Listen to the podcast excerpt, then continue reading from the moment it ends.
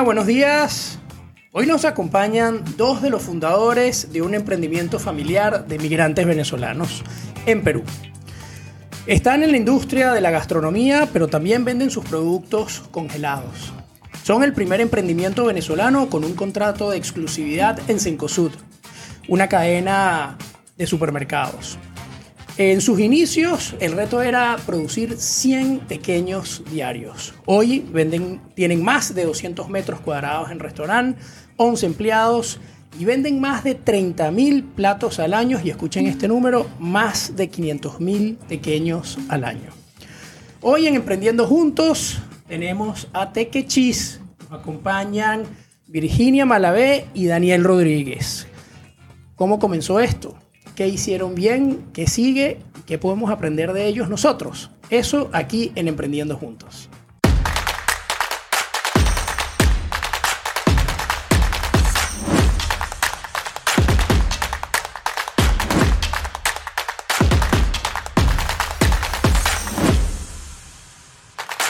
Hola Virginia, hola Daniel, ¿cómo están? Buenos días. Buenos días, ¿cómo estás Román? Buenos días Román, gracias por, por la invitación. No, para nosotros es un placer te- tenerlos aquí. ¿Cómo, ¿Cómo comenzó todo esto de Tequechis? ¿Cómo es eso de que el reto eran 100 tequeños diarios y ahora producen 1500 tequeños, por lo menos 1500 tequeños diarios? Porque no comenzamos como tequechis. Teníamos otro nombre. ¿Cuál era? Papelón. Eso fue- y el logo, todo lo creamos nosotros. Y ahí, o sea, con papelón fue como que las pruebas, pues, para hacer tequechis. Sí, eso duró como dos meses. Sí. o sea, ese nombre duró como dos meses. Sí. ¿Y qué pasó? ¿Cómo pasamos de papelón a, a Tequechis? Lo que pasa es que cuando nosotros nos veníamos para acá, descubrimos que mi mamá tenía cáncer. Entonces ellos tuvieron que viajar a Venezuela y nos quedamos, la generación de relevo, aquí, no, o sea, no conseguíamos trabajo ni nada y estábamos consumiéndonos la- el dinero, pues. Entonces empezamos a hacer esas pruebas. Y en esas pruebas inventamos el papelón y lo hacíamos así en la casa, ma- eh, manual. pero O sea, no que- eran solo tequeños, sino también vendían... No, No, era, no, era solo pequeño. Ah, pero era bien, bien casero, ¿no? O sea, Ya. con el rodillo en la mesita. Y, a- y aparte que inventamos como 10 sabores, Sí. eh, hicimos 10.000 pruebas, no sé. Y ya entonces cuando dijimos, no, sí, o sea, esto sí es un negocio rentable, pero que hay que organizarlo. Llega mi familia, mis papás de Venezuela, y entonces le dijimos, ya teníamos el proyecto hecho. pues, esto es lo que vamos a hacer, esto es lo que necesitamos de materiales, pero lo vamos a hacer de forma eh, formal, valga la redundancia. Este, empezamos a sacar los permisos, ya habíamos averiguado lo de los permisos, cómo registrar una empresa, este, todo eso, y ya como que llegaron ellos, le pusimos todo lo sobre la mesa y empezamos a, a ejecutar, pues ya, a sacar todo, todo. Sumamos esa decisión, ¿no? ¿Quién- ¿Quiénes son los fundadores de Tequechis? Mira, mi papá y mi mamá, que son Raúl Malavé y Isabel Malavé, Ok. mi hermana con su esposo, eh, Valentina y Pedro Acosta, y Daniel y yo. ¿Y qué, cuando arranca Tequechis, qué vendían Eh. y cuánto vendían? Eso es primera etapa. Eh, poco, ¿no? O sea, vendíamos simplemente, comenzamos en Magdalena, alquilamos un pequeño local donde empezamos a hacer nuestros 100 pequeños diarios y se vendía ahí directa, o sea, nos servía como que planta de producción y, y venta directa del pequeño frito para que el peruano empezara a conocerlo. Pues siempre tuvimos la visión de que eh, el peruano era nuestro, nuestro público objetivo, ¿no? no tanto el venezolano, tú le pones un pequeño y, y- Ya. y no tienes que hacerle mucha publicidad, se lo Y, comen. y hoy por hoy, tu principal clientela peruano. es peruana. peruano. No, Claro. yo recuerdo que en Magdalena nosotros hacemos eh, lo que llamamos ahorita una caja máster. Y, o sea, esa caja máster en Magdalena nos daba tres días. O sea, 100 pequeños se vendían en tres días. O sea, producías para tres días. Para tres días. Y eran 100 pequeños en tres días. Y, Y es un hoy, gran logro, o sea, 100 pequeños, concha, le llegamos a 100 pequeños. y, y hoy yo les, yo les quiero mostrar esto, mira. Me trajeron, me trajeron de regalo mis pequeños. esto es solo la caja de exhibición, los míos están en la red. Pero esto es parte de, de los productos que ellos tienen, que se venden en la cadena de Cencosud congelados, ¿no? Y este, ayúdame aquí, Daniel, para mostrar los otros dos. Y estos son los, creo que estos son nuevos, ¿verdad? Sí, Esto sí. es un nuevo producto que son para fiesta. Aquí están, esto es una caja de 36 y de 54. Aquí los tenemos. ¿Qué hicieron bien? ¿Qué hicieron bien para que sean el primer emprendimiento migrante venezolano que llega a una supercadena de automercados, de supermercados como Cencosud? Bueno, principalmente, como te comento, en nuestros inicios siempre definimos un plan, ¿no?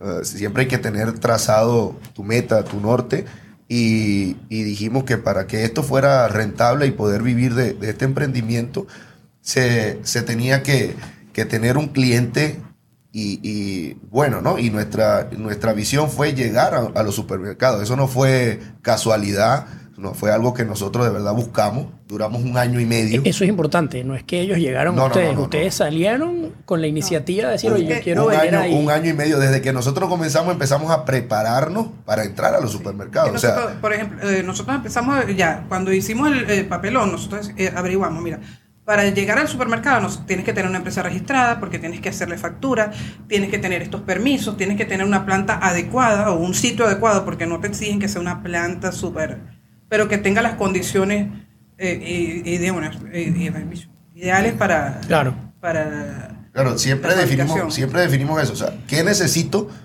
para llegar a estar en un supermercado? ¿Cuáles son mis requisitos? Bueno, nos enfocamos en eso, la constancia, perseverancia, este, registramos eh, nuestra marca también. Calidad y, y, no bajar los brazos. O sea, un año y medio tratar, tratar de que una empresa de ese tamaño te, te responda un correo es difícil.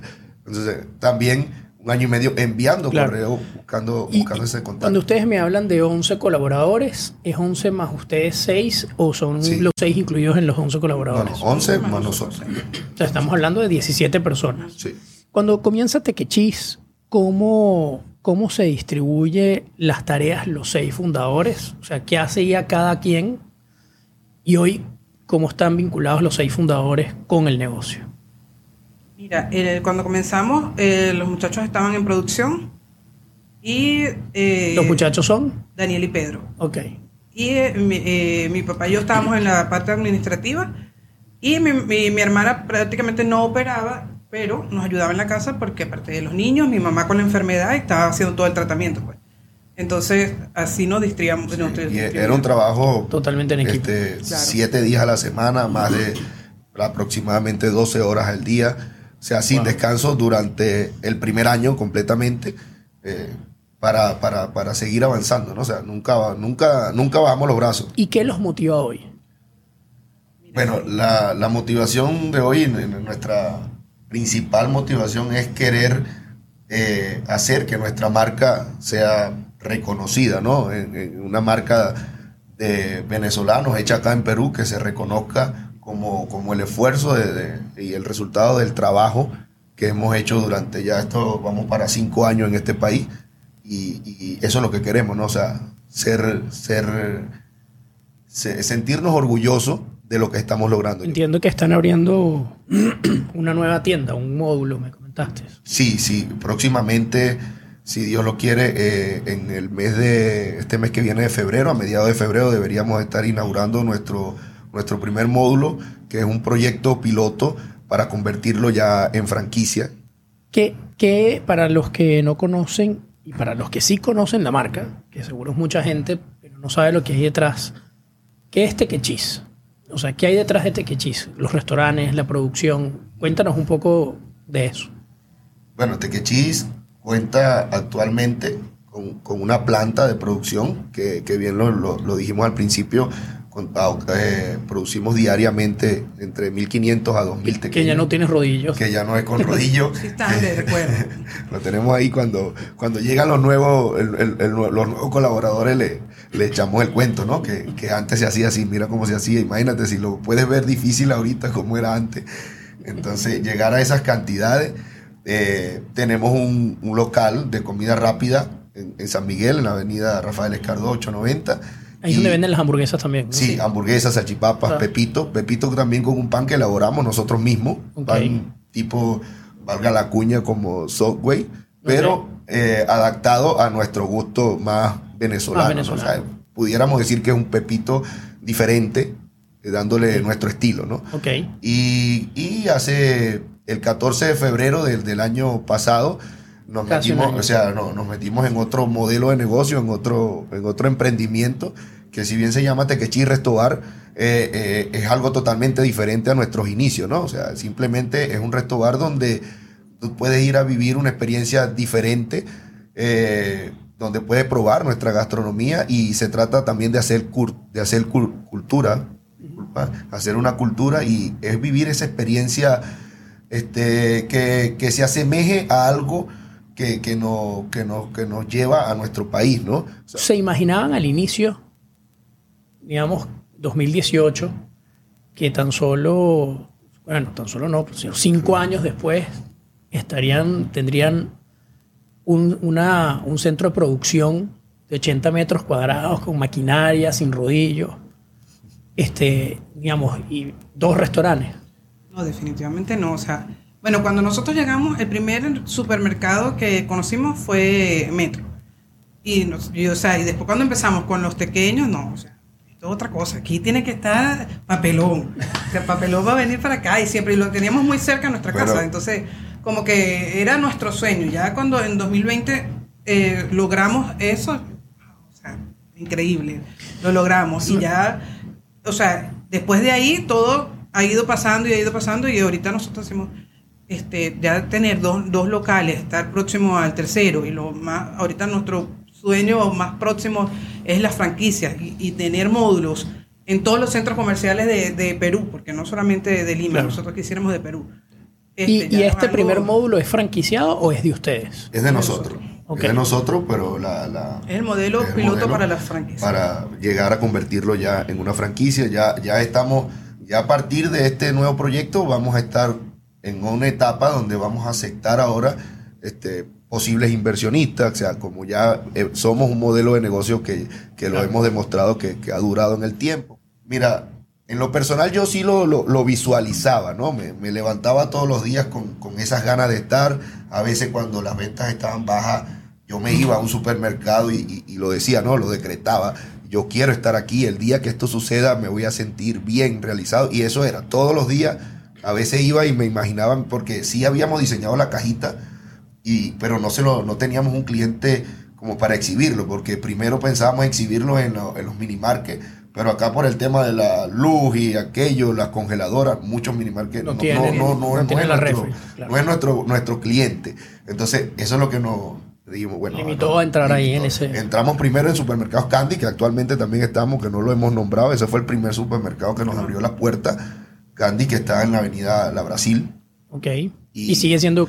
Sí, digamos, actualmente sí, fueron los, que no, los que creyeron en nosotros y de verdad de que entramos allí, vimos el potencial porque es un producto que rotaba muy bien. Ahorita en, lo que es Metro y Won, somos, eh, estamos ubicados en el top 10 de los productos más vendidos congelados en toda la cadena, ¿no? Impresionante. Top 10, top 10. de los congelados. Sí, a mí me impresionó esa, esa noticia cuando Felicitaciones. Porque gracias. gracias, porque de verdad también me, me sorprendió, no, no sabía que, que tenía tanta tanta receptividad al producto. Hasta ahora hemos escuchado la parte más bonita del emprendimiento. hemos escuchado lo chévere, ¿no? Lo que a todo el mundo le gusta este, y, lo satisfactorio que es llegar a donde están ustedes hoy, ¿no? Ir logrando las metas. Eh, hay una cifra que, que dice que el 90% de los emprendimientos no llegan a los 5 años. Ustedes cumplieron 5 años y, y, y pasaron de 100 a 1500 pequeños diarios, 500 mil al año, más de 30 mil platos y ahora con estos nuevos proyectos que vienen a futuro. O sea, ustedes lo hicieron. Ustedes lo hicieron y lo hicieron bien. Pero ahora quiero escuchar la historia de, de lo difícil, ¿no? ¿Qué ha sido lo difícil? ¿Qué ha sido lo más duro de emprender? O sea, ¿cuál ha sido el reto más importante que han tenido? ¿Cuáles fueron esos momentos difíciles y cómo hicieron para, pasar y salir adelante y, ser lo que son hoy. para, o sea, entre las cosas más difíciles que yo me he dado cuenta fue eh, como que enseñarle al, peruano que esto es un pequeño, que ellos estaban acostumbrados a su pequeño, totalmente, un producto totalmente diferente, coinciden en nombre nada más. Pero entonces eso es como que tú vas a comer una arepa y tú te imaginas arepa redonda y te dan algo triangular y tú te quedas como, ¿qué es esto? Claro. Y nos pasaba muchísimo. Ellos decían, esto no es pequeño, sí, es pequeño. o sea, este es un pequeño. Y entonces, no, los pequeños los, los crearon en México. En México. Se llaman pequeños porque de las miles de historias que hay, una, porque provienen de los teques, una ciudad. Los te- E- Ese, ese cuento, echárselo a todo el mundo y que la gente entendiera de que, bueno, ok, tiene el mismo nombre que tu producto, a- pero hacer cultura, pues, o sea, eh, eh, enseñar que existía otro tequeño que no era de Guantán. Eh, una de las cosas también difíciles de, de emprender es en un país que no es el tuyo, ¿no? Cuando Claro. esa, esa limitante de que tú no conoces a nadie, de que tú no sabes dónde ir, tú no sabes dónde venden, tú no sabes si donde tú estás comprando eh, eh, es lo mejor para ti y, y a quién le pregunto, en quién confío. Claro. Eso, eso para, para, por lo menos para nosotros fue difícil porque cuesta tiempo y dinero equivocarse aquí. Y entonces eso es uno, creo que de los principales factores que pueden llegar a hacer que un emprendimiento este, desaparezca, ¿no? Porque equivocarse definitivamente cuesta el... el- te pero, es parte, dinero. pero es parte de emprender. Sí, sí. No, y- y lo- E- equivocarse, fue- equivocarse te ayuda a mejorar tu producto. ¿no? Exacto. Yo, yo siempre digo que el- hay una frase, creo que era de Ford, que decía que la gente no sabe lo cerca que estaba del éxito cuando decidió dejar, digamos, Ujú. rendirse, ¿no? Exacto. Y, y al final es todos esos fracasos lo que te hacen es, digamos, acercarte más al, Al- al- al- al camino, al ¿no? camino correcto, al producto correcto. Mira, eh, Y cuesta, evidentemente, pero es parte de la inversión. Exacto. La, la aparte, o sea, eso hablando por un lado, pero por otra parte el capital de trabajo, nosotros empezamos con un capital propio. ¿De cuánto?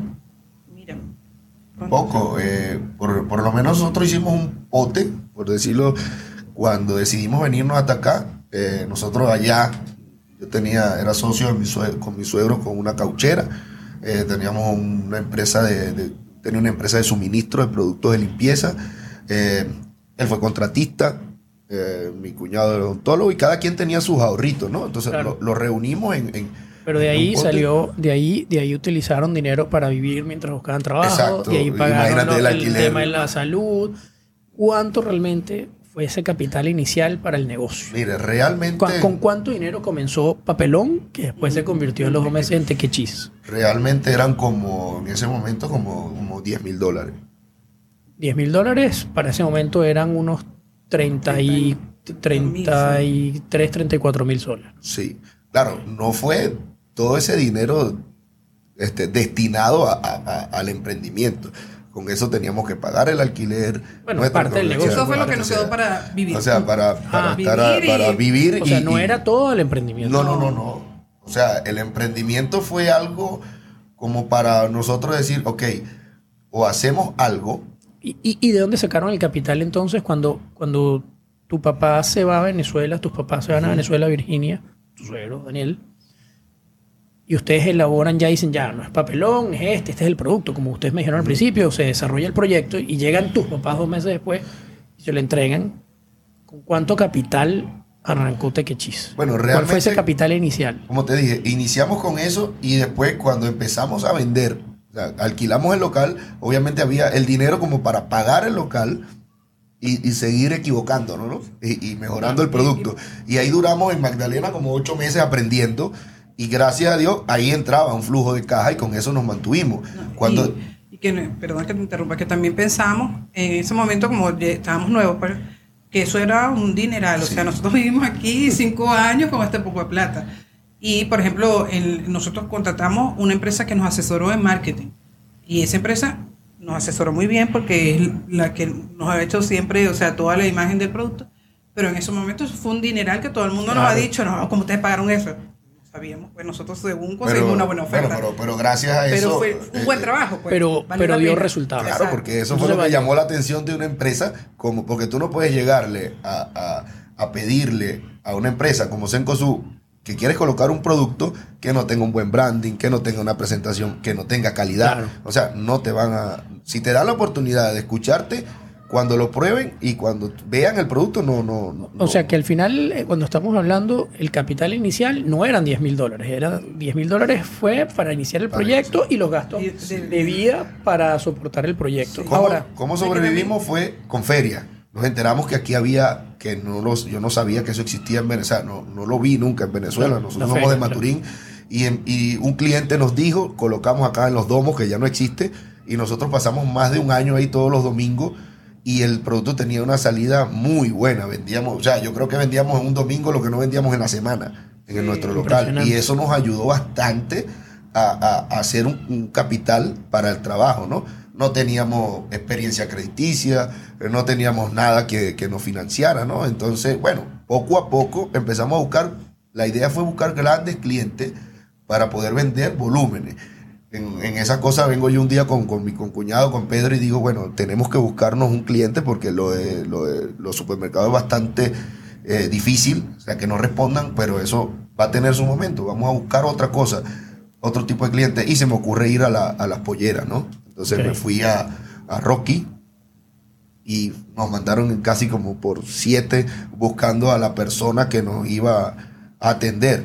Con, y nosotros yo te llevaba una, un plan, ¿eh? De- un plan de, que, de venderle mi producto en, en esa pollera. Entonces tenía que hacer una demostración y quería que me escucharan. Qué difícil fue que me atendieran el Y teléfono le vendes a Rocky.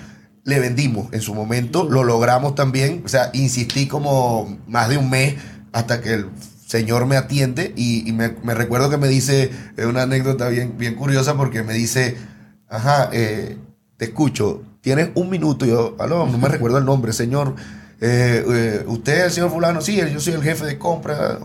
Entonces yo le he hecho el cuento, resumido, le digo, mira, yo Pero soy... te Dan- dijo, tienes un minuto. Sí, yo le digo, soy Daniel Rodríguez, el, el- el representante de Tequechi, que es un producto, y él me dice, ¿tú estás consciente de que con quién estás hablando y, y qué es lo que yo vendo? Y yo le dije, claro, por eso lo estoy llamando. Y me dijo, bueno, entonces tienes un minuto, así mismo, para, para que me diga Claro. cómo tu producto se ve, eh, se, puede, se puede aliar con mis, con mis tiendas. Y vengo yo y no sé, le expliqué, ¿no? Con la pasión. Por eso es que yo creo que el emprendedor tiene que conocer Claro. tanto su producto porque ahí está, tienes una oportunidad y si no te defiende, no. La no. pierde. Y, y cuando yo termino de hablar, en ese minuto que yo creo que lo vi eterno, este, me dijo, ok, te va a llamar mi, mi jefe de marketing, mi chef ejecutivo, y agenden una reunión que nos vemos. Entonces, hicimos una reunión, nuevamente le hicimos una presentación allí, allí eh, personalmente, y, y a los chefs les encantó, le- le- les gustó, y, y nos colocaron primero para probarnos en, en los sopranos. Todos los, todos los, los sopranos de Lima, eran 21 en ese momento, vendían nuestro producto, pero como tequechis, porque ellos vendían tequeño peruano Claro, y yo le vendí tequechis. fue la marca. De, de hecho, en, en muchos lugares los llaman dedos de queso. Exacto. A los pequeños venezolanos le dicen dedos de queso para no entrar en conflicto con el tequeño, El tequeño. conocido, digamos, como el tequeño aquí en Perú. ¿no? Sí. Entonces, ¿y de los sopranos? Eh, allí estuvimos un tiempo, ya casi un año, Casi un año. y ahí, gracias a Dios, o sea, nos pudimos o sea, levantar un poco, seguir adelante, era un buen cliente, pero la pandemia no, y la, y la- no- nos terminó de, de- de- de sacar, ¿no? Y, y algún- ¿Cu- ¿Cuál ha sido el momento más difícil para el proyecto, digamos, desde que iniciaron hasta hoy?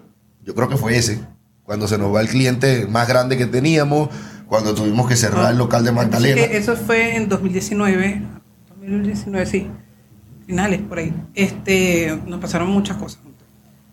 Eh, terminamos la relación con el grupo Rocky, cerramos el local de Magdalena y todo eso como en tres meses. Y para completar, mi abuela estaba con nosotros también aquí, se enferma y muere. En, Ah. en todo eso, en, o sea, tres meses que ya veníamos, bueno, el, el local de Magdalena nosotros sabíamos que no vendía, pero era como que, o sea, era un logro tener un local y ya cerrarlo, ay, qué dolor. Sí, te Entonces, desmotiva, ¿no? Claro. Y, y cuando les pasa todo lo de, lo de cerrar el local de Magdalena, que, que además de eso una decisión muy dura por, por, por O sea, ese apego que un tenías al local, o sea. Cuando se te va el cliente más grande, cuando tienes un golpe personal y anímico, digamos, muy duro por la muerte de un familiar, ¿qué dicen? Cerramos, tratamos de No, mira, cerrar. ¿Qué, qué- este, qué pasó ahí? O sea, por lo menos el cliente grande, ok, nos pegó, ¿qué hacemos? No sé qué, bueno, ok, pero seguíamos en Magdalena y en la feria. Entonces, vamos a seguir con la feria, bien. Después cuando cerramos Magdalena, no, bueno, ya hay que entender, de verdad, si esto no está dando, o sea, no podemos seguir malgastando el dinero. Pero ya cuando muere mi abuela, o sea, fue como que hicimos una pausa, o sea, cerramos todo, dejamos todo por una semana. Entonces, cuando nos da ya esa sorpresa, como que veníamos como acumulando, cerramos una semana, pero ya dijimos, ya, ok, ya cerramos, ya lloramos, ya está bueno, hay que empezar a trabajar, pues nosotros no podemos quedar aquí sin, sin producir. Y este, se nos presentó la oportunidad y abrimos el local de La Escardón. Eh, una semana Sí, o... Que esa es la hamburguesería. Cuando, cuando pensamos que todo estaba como que en contra, ¿no? Entonces bueno, ahora sí hay que replantearnos, hay que ver. Que, a mí me parece interesante ese momento. ¿Qué hacen los fundadores? ¿Se sientan y vuelven a crear un plan como al principio cuando crearon el producto y cambiaron de papelón a tequichis? ¿O simplemente fueron a la acción y vieron qué hacían, pero siguieron adelante? O sea, ¿qué, ¿qué, pasó en ese momento, en esos tres meses, esa semana que cerraron la semana? Cuando volvieron a abrir, ¿qué pasó? ¿Se sentaron, hablaron? Nos sentamos, hablamos mucho. O sea, cada quien tiene su, su percepción diferente. Yo creo que eso también es, es una pieza clave, ¿no? Entonces, ¿qué opinas tú? ¿qué debemos hacer? ¿Lo dejamos hasta ahí? ¿Nos dedicamos a otra cosa? Porque obviamente necesitamos dinero, hay cuentas que pagar, eh, el alquiler, todo. Entonces, ¿qué hacemos? ¿Vamos a, vamos a, a, seguir con el proyecto o definitivamente hasta aquí llegó? Porque, y esperamos ver, todavía la esperanza era entrar al supermercado porque estaba, estaba esa oportunidad latente con Sencosú que también nos pasó antes de entrar a Los Sopranos. Este, estuvimos a punto de entrar con Sencosú y hubo, una sacudida de matas que votaron a todo el mundo y se perdió todo lo que habíamos. O sea, estábamos a punto de firmar contrato y, no era nuestro momento en ese. Eh, en Definitivamente. y eso también nos desmotivó. Pero yo decía, bueno, estuvimos a punto, vamos a volver a empezar. Los tiempos de Dios son perfectos. Exactamente. que nosotros antes de entrar a Sancosu, o sea, nosotros, no fuimos solo con ellos, nosotros fuimos a todas las cadenas de supermercados. Y casi todas nos dijeron no. Ah, bueno, esa, es otra, anécdota. en, en Plaza Vea sí me atendió más rápido y me recibió la, la, muestra, ¿no? Nosotros muy contentos, bueno. Y cuando, cuando nos contaron, entonces, ajá, mira, ¿qué pasó? ve, de 11 personas que lo probaron, a uno solo le gustó. A los demás nos gusta el pequeño de Guantán. O sea, prácticamente me dijo en mi cara, tu pequeño no sirve. Y obviamente yo me ofendí, pero de manera muy, muy educada le dije, bueno, el hecho de que a usted, a los otros 10 no les haya gustado, no quiere decir que mi producto sea malo. ¿Y, han este, tenido un acercamiento otra vez con, con mm, ellos hoy? después de venderle 500 mil pequeños. Yo creo que por orgullo no, pero, pero yo creo que ese, ese, jefe de compra se debe arrepentir ahorita de no haber eh, eh, proyectado una visión porque como lo hizo esta gente, esta gente nos dijo claramente, es que nosotros nos estamos proyectando a 10 años al ciudadano peruano venezolano que obviamente con esta, este impacto migratorio va a comprar en, Eso, eso te lo dijeron Secosud. Es, que es bien inteligente porque desde Cabempe siempre hemos planteado eso. Cabempe, y siempre hablo de Cabempe también en un espacio del podcast. Cabempe es la Cámara Empresarial Venezolana Peruana, eh, a la cual tengo el, el, placer y el honor de presidir y me acompaña un equipo espectacular de gente. Pero la migración no siempre va a ser lo que, lo que fue hace dos, tres años ni va a ser lo que es hoy tampoco. Fíjense el proyecto de ustedes, y hay muchos proyectos como ese. Muriel, que lo entrevistamos aquí, Antonella, que es el programa que se está estrenando en estos días, este, y cientos de emprendimientos. O sea, en la medida que va pasando el tiempo, se van consolidando, pero también el migrante va, que no solo emprende, el que también consigue empleo, va arreglando su vida, y entonces el poder adquisitivo cambia. Entonces, no se puede ver a la migración como la ves hace dos, tres años cuando llegó a cómo es hoy y a cómo va a ser en los próximos diez años. La migración, somos más de un millón y medio de venezolanos que van a demandar productos y servicios. Nosotros hicimos un estudio de impacto, el impacto de la migración en la economía del Perú. Y lo hicimos en el año más difícil de la economía peruana porque lo hicimos en el 2020, que fue con la pandemia, ¿no? cuando tuvimos una caída en el PIB del Perú después de 25 años de crecimiento, se fue el año más duro. Y a pesar de que se hizo en ese año el estudio, logramos demostrar que la migración venezolana deja un saldo positivo en la economía del Perú. O sea, es más lo que generamos que lo que costamos, a pesar del año en el que se hizo. Y en ese año demostramos que impactamos casi en el 1% del PIB. Más de demandamos más de 1.600 millones de dólares en consumos de productos y servicios. Y estamos hablando del 2020.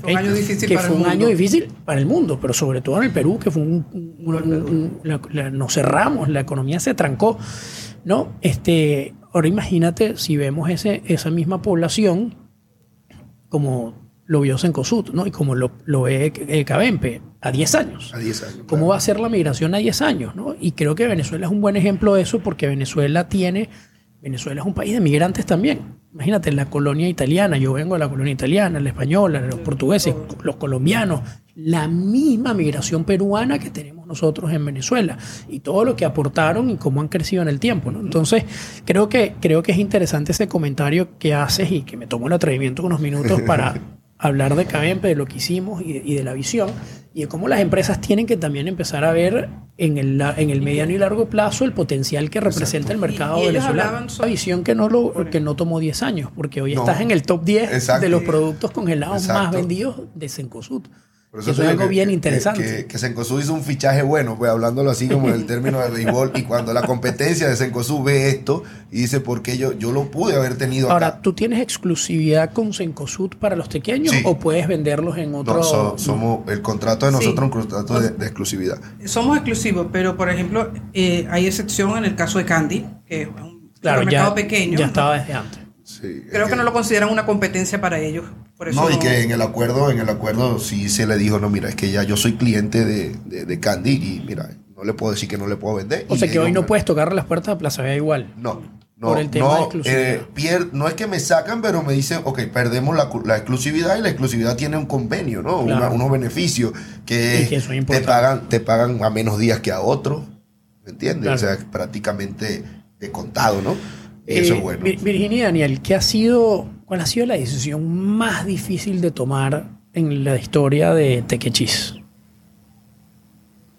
Mira, en la historia de Tequechí, la decisión más difícil, una de las más difíciles, fue cerrar nuestro local en Magdalena. pues, pre- Pensábamos que, que se nos estaba cayendo el mundo encima y que no íbamos a poder seguir adelante.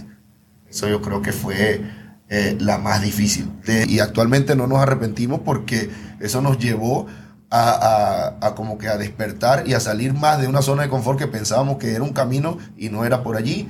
Y vimos otras oportunidades con nuestro producto y, y de allí es donde nacen los otros modelos de negocio.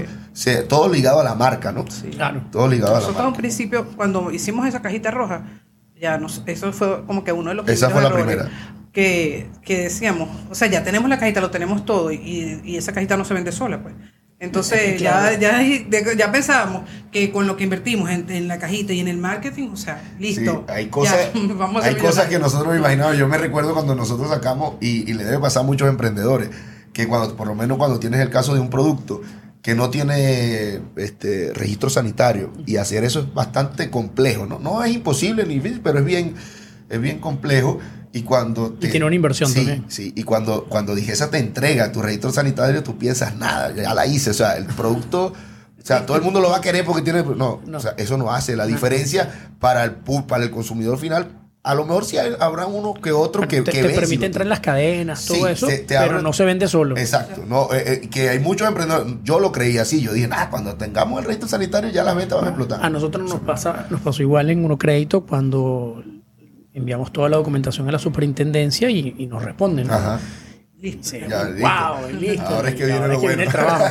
Igual cuando entramos a trabajar. cuando entramos a Cencosud, que fue, fue una noticia en plena antes de la pandemia, entramos a Cencosud, que eso fue lo que gracias a Dios creo que estamos ahorita este, activos porque si no, imagínate, las tiendas cerradas, ¿qué íbamos a hacer con tantas deudas? Y- lo único que se mantuvo, lo único que se mantuvo en pie fueron los supermercados y lo, y lo Claro, y gracias a. Dios de allí fue que obviamente sobrevivimos a la pandemia y, y nosotros en un principio también pensamos, o sea, cuando entremos a esa cadena no vamos a hacer más nada. O sea, ya no necesitamos porque mira, o sea, la plata va a llover del cielo.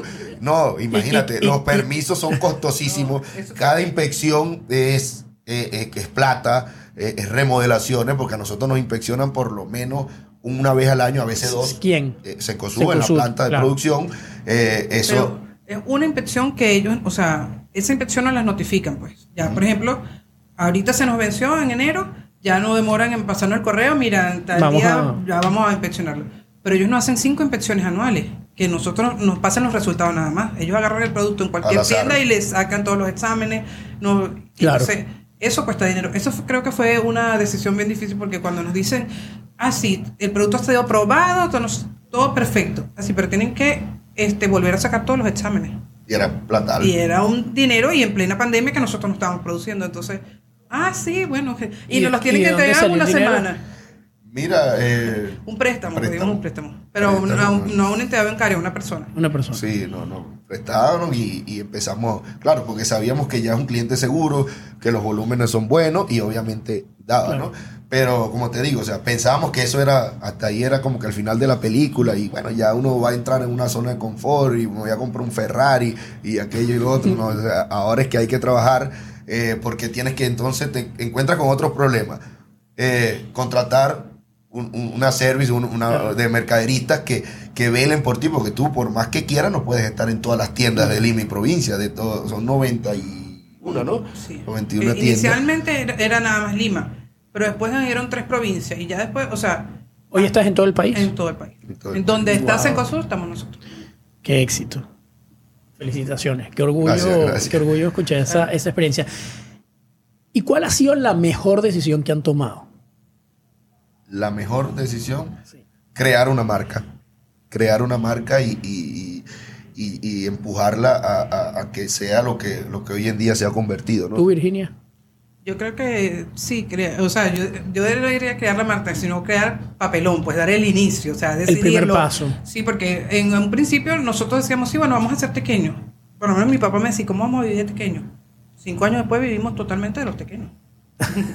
Yo, yo siempre digo en el podcast y en las redes y cuando doy las charlas, hay una frase que a mí me encanta y es eso que ustedes están diciendo ahí.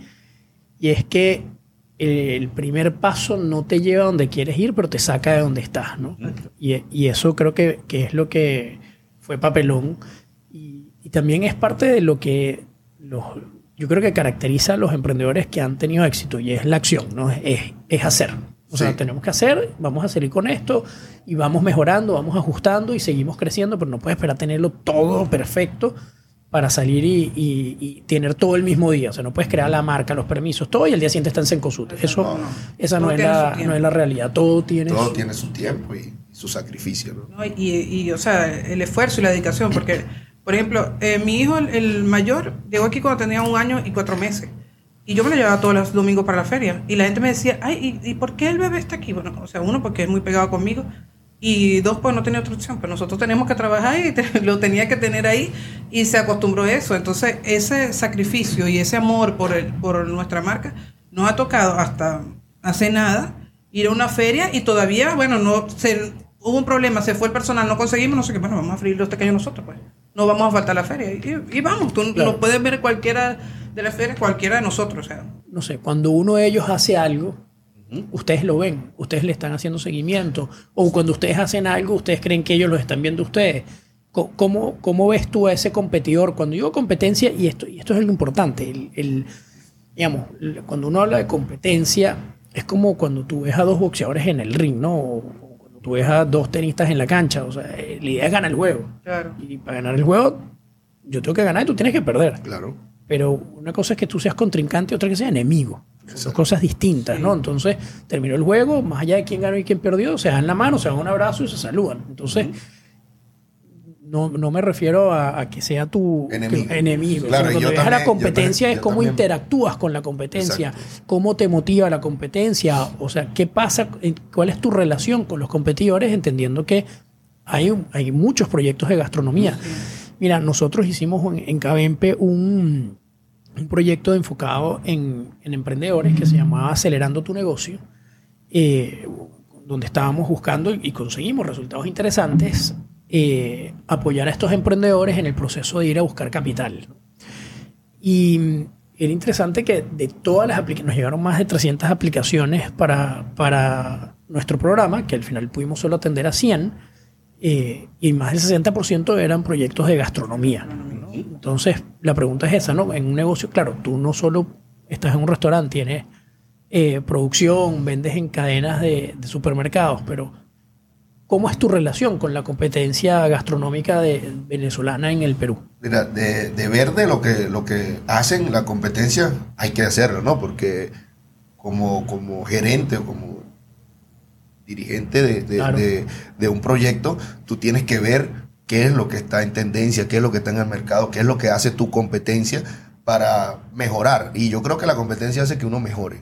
Entonces, si la competencia hace algo que funciona, este, bueno, está bien, se le aplaude y uno tiene que buscar la manera de, de seguir mejorando y no quedarse en esa zona de confort, porque no es lo mismo que yo venda 100 platos al día y con eso me voy a conformar cuando yo estoy viendo que ya la competencia vende 300, ¿no? Entonces, bueno, yo también quiero vender 300 o más. ¿Cómo lo hago? ¿Cómo lo están haciendo? Y, y, eso también uno lo ve mucho en las redes sociales, que obviamente lo seguimos. Este, y también estamos abiertos a cualquier este, cruce de información, porque a veces también eso hace falta, ¿no? Que entre los emprendedores venezolanos nos unamos un poco más y no es que vamos a compartir las recetas ni, ni, los proveedores, pero sí podemos hacer cosas que, nos hagan más llevadero este, este tema. Tú sabes que en, en, la reunión, en la entrevista que tuvimos en, aquí en Emprendiendo Juntos con Muriel, no sé si ustedes conocen a, a Luis y Roger, si no los conocen, me encantaría presentárselos porque también van creciendo muy bien y, y además ellos hicieron algo muy interesante y es, es que ellos se han acercado a otros emprendedores gastronómicos venezolanos que no están en la misma zona. Porque ellos dicen algo, oye, no todo el mundo va a comer todos los días en tu restaurante. Claro. Entonces, ellos empezaron a hacer publicidad cruzada con otros restaurantes que estaban en otras zonas, por ejemplo, el de Surco, no recuerdo el nombre. Entonces, le hacían publicidad a otro restaurante competidor en Surco. Y el de Surco le hacía publicidad a él y lo que hicieron fue crecer ventas ambos, ¿no? Entonces, eso me pareció súper interesante. Pero hay algo más allá y es, yo les planteaba que en Cabempe tenemos la idea y puede ser digamos, este acercamiento a través del podcast con estos emprendedores, sobre todo los gastronómicos, que sería interesante crear un capítulo de KBMP de gastronomía, restaurantes venezolanos, que tiene beneficios como, por ejemplo, comprar en cantidades, que te mejora los precios. No es lo mismo que compre lo que compras tú de, no sé, azúcar, harina, lo que sea de, para tu restaurante, que lo que comprarían 20 restaurantes, ¿no? Entonces, ¿cómo eso te ayuda a bajar los precios? ¿Han pensado en algo de eso? ¿Tienen algún proyecto guardado en espera con respecto a trabajar en conjunto con la competencia? Sí, realmente lo hemos pensado, eh, hemos, hemos tratado de hacer, como te digo, el contacto, pero sí existe esa, esa, esa barrera, ¿no? Que, que, no, la, diferencia entre la competencia y, y, de que podemos hacer algo juntos, como lo que tú acabas de decir, como ¿O hay algo que les quite el sueño todavía con el proyecto? Eh, sí, hay varios, hay varios factores, ¿no? Eh, el hecho de estar en un país que, como lo dije en un principio, que no es el tuyo, y a veces hay una... ¿Qué, ¿qué hace que sea tuyo? Eh, bueno, ¿qué hace que sea mío cuando, cuando tú naces, ¿no? Cuando tú conoces todo, tienes tu entorno que, Pero lo estás construyendo. El problema, bueno, que hace que sea mío también es vivir alquilado. O sea, eso por lo menos a mí me quita el sueño. Porque uno no sabe si, si tienes tres meses malos y si pasa algo, cómo pago, ¿no? Cómo, ¿Dónde vivo? En cambio, cuando ya tú estás en tu país, por eso que digo, cuando es tuyo algo, yo diría cuando yo tenga mi casa... Escúchame, tienes cinco años, tienes dos locales, centro de producción, le vendes a Cencosud más de 500 mil pequeños al año.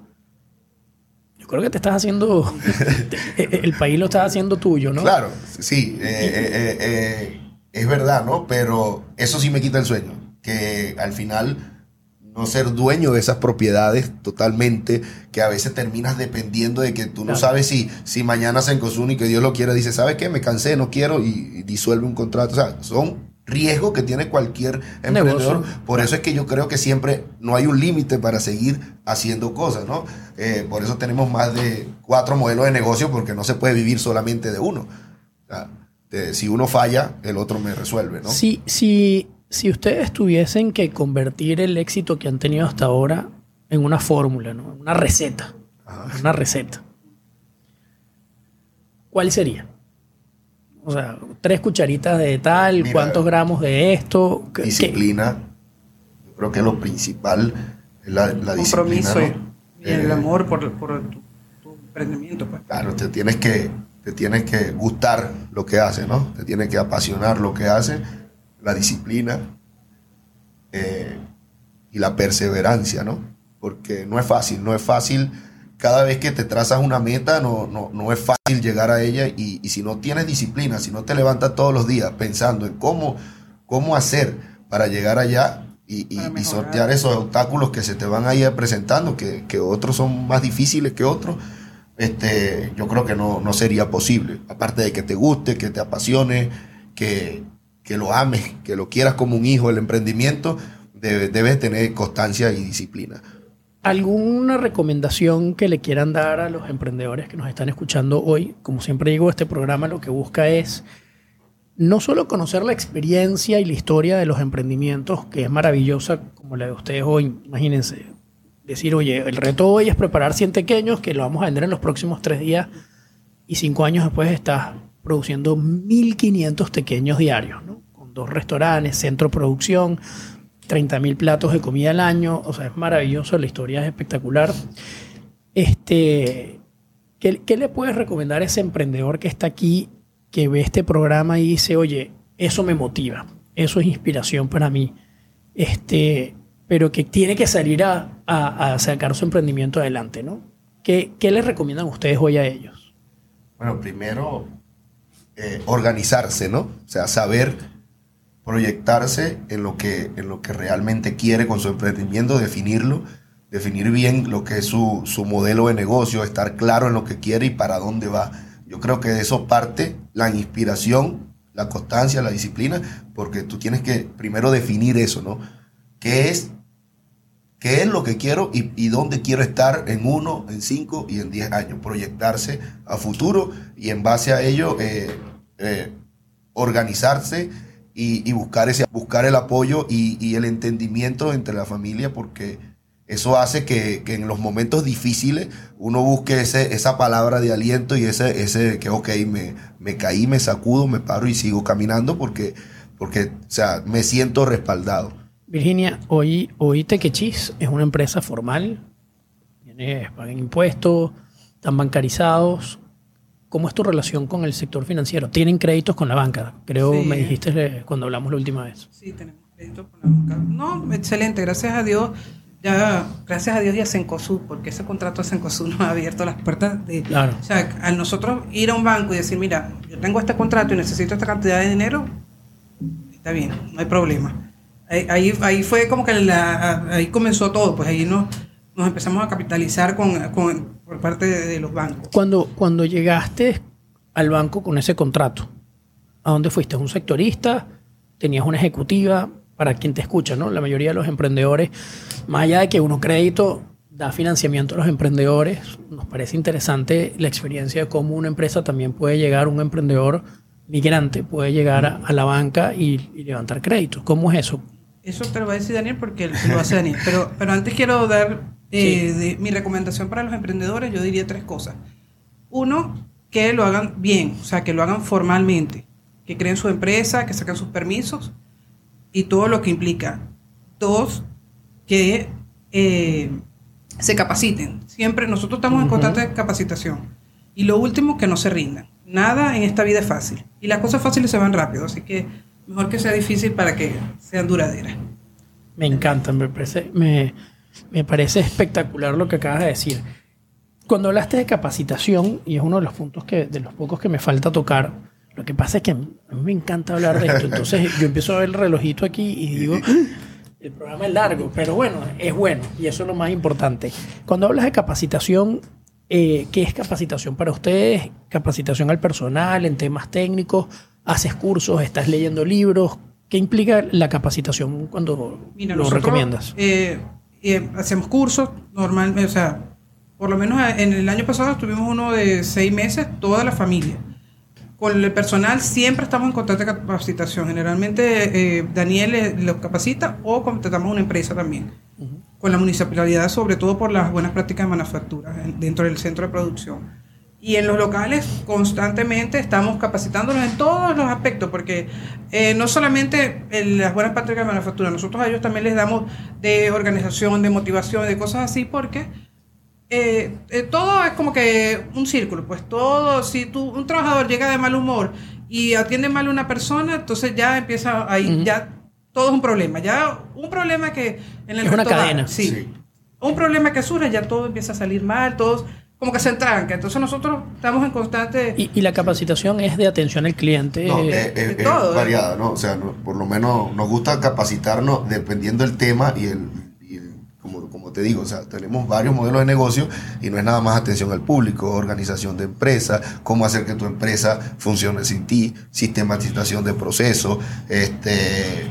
Eh, Hace poco hicieron uno de, preparación de tragos, todo el personal de restaurante. Imagínate, desde, desde, cómo, de administración de restaurante a nivel profesional, como este, hacer un trago también, ¿no? O sea, desde, el punto de vista de, la gerencia y desde el punto de vista como un colaborador también nos capacitamos para que, o sea, nosotros somos como el motor de todo esto y si, obviamente, para nadie es un secreto que este tema de restaurantes y de, y de, y de empresa tiene alta rotación de personal y obviamente... Bueno, pero también te va a permitir preparar a personas que se van a quedar y que van a crecer. Exactamente, y que el que, pase por, esta escuela, que aparte que aprenda eh, nosotros enseñamos varios temas, ¿no? Varios temas, desde la atención al cliente como hasta de superación personal, porque mañana eh, cualquiera que dice, ok, yo voy a trabajar un tiempo como mesonero, como cocinero, pero mi, mi, mi, mi meta es tener mi restaurante, y entonces también aprenden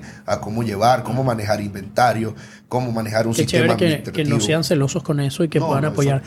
Daniel, para, y para cerrar la pregunta anterior, que te comprometió Virginia en responderla, para, el, para el emprendedor que necesita capital y necesita un préstamo, que además uno crédito está a disposición y está a la orden, pero ¿cómo puedes llegar a un banco ¿no? y decir, oye, tengo este, claro, ustedes van con un contrato, pero chévere, otro también tiene un contrato de algo y dice, oye, tengo este contrato.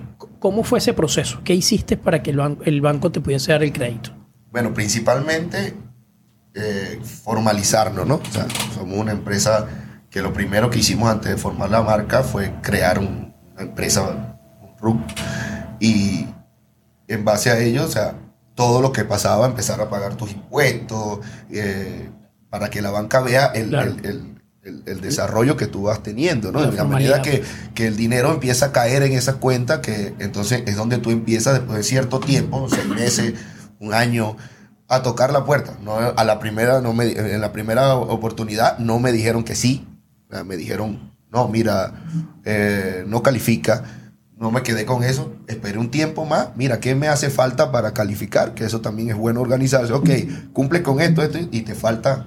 Trabajaste sobre eso. Eh, trabajé sobre eso, se cumplieron los tiempos, vuelvo a ir y me recuerdo que yo digo, bueno, ya yo estaba seguro de que me iban a decir que sí y me vuelven a decir que no. Pero ¿qué hice? Me fui a otra, a, otra sede de la misma agencia, del BCP en ese caso, y dije, no, o sea, yo no me voy a quedar tranquilo porque si yo sé que, tengo todo, ¿por qué me van a decir que no? Voy a preguntar en otro lado.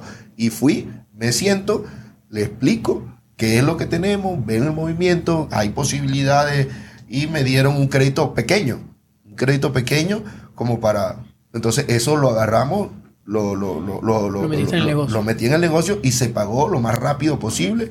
Y ya de allí en adelante, ahora el banco me llama a mí. Mira, casi todos los meses tienes esto disponible, si lo quieres te lo desembolsan. Ya, eh, y ya me está llamando Interbank, que yo no ni siquiera teníamos cuenta en Interbank y nos llamaron para ofrecernos una buena cantidad de dinero. Obviamente, este, sí tomamos una cantidad para, para tener otro banco a nuestra disposición porque...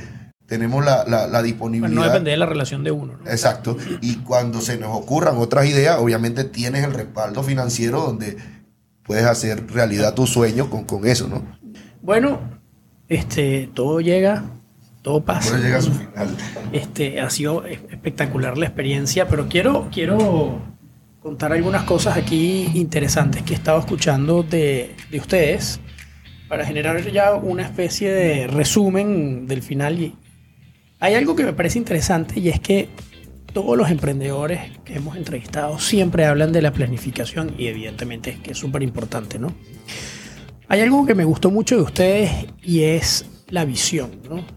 Y, creo que eso es algo que veo, no vi en todos los emprendimientos gastronómicos. La mayoría de los emprendimientos, como todos, tenemos una necesidad económica, tenemos que, como dijiste tú, producir, salir y generar ingresos para vivir, pero ustedes cuando nacieron ya tenían en mente la cadena de supermercados, ya decían, vamos hacia allá. Y eso me pareció interesante y han hablado mucho de siempre la visión. Hablan de constancia, de, esfuerzo y sacrificio, que no todo esto es tan fácil, ¿no? Este, la gente ve la parte bonita de todas estas historias, pero detrás de esto hay bastantes heridas de guerra y, bastantes sacrificios. Hablaste de perseverancia y disciplina y decías que era levantarse todos los días para trabajar y llegar a esa meta, ¿no? Y, y ver cómo sorteas las barreras que, que, que, van saliendo, pero bueno, si ese es tu objetivo, esa es tu meta, tienes que tener la disciplina para salir y, y irlo a buscar. Hablas del compromiso, hablas del amor, que básicamente era que te guste y te apasione lo que, que les guste y apasionen lo que, lo que estén haciendo. Cuando hablaron de recomendaciones, Daniel decía organización. Hablabas de, de, proyectar y definir el modelo de negocio y sobre todo definir una visión para dónde vas. Y tú, Virginia, me encantaron estas también. Estas decías, primero hacerlo bien, o sea, formalizarte, pedir tus permisos, hacer tu marca. Eh, hablaste de capacitación y eso es otra constante cuando hablamos de los emprendedores. Los emprendedores están muy conscientes de que necesitan capacitarse constantemente, ¿no? Y siempre lo digo, hay una gran diferencia entre emprender y, y la empresa. Y es que el emprendedor en algún momento necesita convertirse en empresario. ¿no? Y también entender que él no siempre es el que más va a saber de todo. En algún momento ustedes tienen, el emprendimiento crece y necesita al ah, contador, al, de, al mejor que, producto, que produce. Y, ustedes lo que empiezan a hacer es tomar, tomar decisiones, ¿no? a ser gerentes. ¿no? Y eso no lo tienen todos los emprendedores. Y más allá de eso, es que yo creo que cuando empezamos a ser emprendedores, creemos que ya lo sabemos todo, pero cuando tú te tomas la molestia de, dar, de capacitarte, de hacer un curso, tú dices, ya va, esto es un desastre. Esto no es nada lo que yo estoy haciendo. Por eso te digo, entonces me parece interesantísimo que, que los emprendedores eh, tomen, están tomando conciencia de decir, oye, el camino requiere que yo sepa mucho más de esto, pero más que tú saber todo, creo que también es saber, contratar a los que más saben de eso y, y, tú tener unas bases, porque al final, en la medida que el proyecto va creciendo, tú lo que vas es a convertirte en, en, una, en un gerente que lo que hace es gestionar el negocio. No, no, no todo el tiempo va a ser el emprendedor. El emprendedor. que, que, que, es importante porque el emprendedor mantiene, mantiene la visión, el emprendedor mantiene la motivación, man, este, pero también necesita, si, si hay emprendedores que no tienen la capacidad de gestionar, de ser gerentes, y por eso contratan a gerentes generales. Pero ellos siguen estando en la cabeza para poder seguir remando este, y mantener viva esa llama del negocio, pero ustedes están haciendo las cosas bastante bien, no solo como emprendedores, sino como gestores también, ¿no? Y, y hablaste entonces de capacitación, pero también hablaste de no rendirse y, y, y que nada es fácil que hay que trabajar todos los días y que lo fácil se va rápido y que por lo tanto, mientras más difícil mejor porque quiere decir que es bastante bueno y que es para toda la vida, ¿no? Sí. Así que me, la verdad me encantó. Quiero desde, de, desde el programa Emprendiendo Juntos, desde Cabempe, eh, y de Uno Crédito y todas aquellas personas que me acompañan en este proyecto, felicitarlos. La verdad es que me parece que están haciendo una, una labor, un proyecto bien interesante. Eh, la verdad he tenido el placer y el gusto de entrevistar a varios emprendedores que están haciendo cosas maravillosas y que son una inspiración para todos los que estamos escuchando y entre ellos ustedes.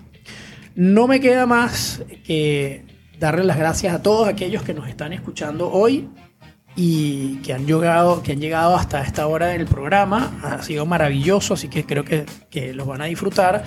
Como siempre, agradecer a todas las personas que hacen que esto sea posible. Uno Crédito, una fintech que financia principalmente a mujeres emprendedoras de la economía informal y población migrante para capital de trabajo y activos fijos.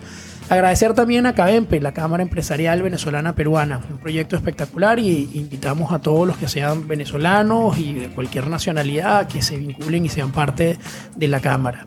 También eh, a CABEX, la Alianza de Cámaras Binacionales Venezolanas de Comercio del Exterior, eh, que somos ocho países que le integramos. Y bueno, y también a Tequechis, que hoy nos acompaña, que hoy nos acompaña en el programa y bueno, y todo lo que están haciendo.